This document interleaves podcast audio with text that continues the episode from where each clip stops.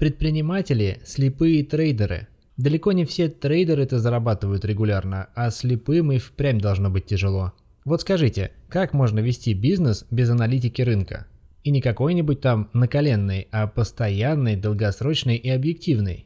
Как можно поймать рыбу без эхолота? Правильно, только случайно. А ведь так у большинства предпринимателей и получается.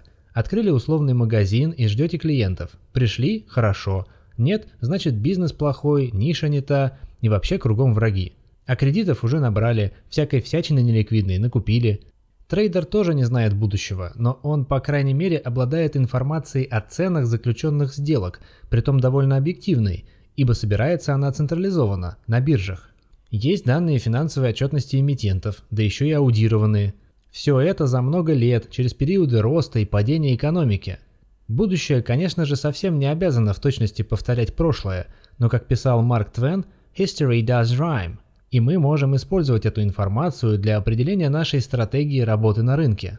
Трейдеры могут пытаться урвать что-то у рынка в рамках долгосрочного тренда, а инвесторам, особенно пассивным, индексным, и того проще – сиди и жди, пока вырастет. У предпринимателей же все наугад, на словах, на доверии, выстрелит не выстрелит – нет, что не говорите, а трудно все-таки быть предпринимателем. Трудно.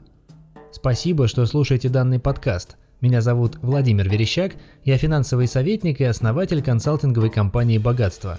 Я занимаюсь комплексным планированием личных и семейных финансов и консервативными инвестициями в ценные бумаги. Больше информации о том, чем я могу быть полезен вам, на сайте будьтебогатые.рф.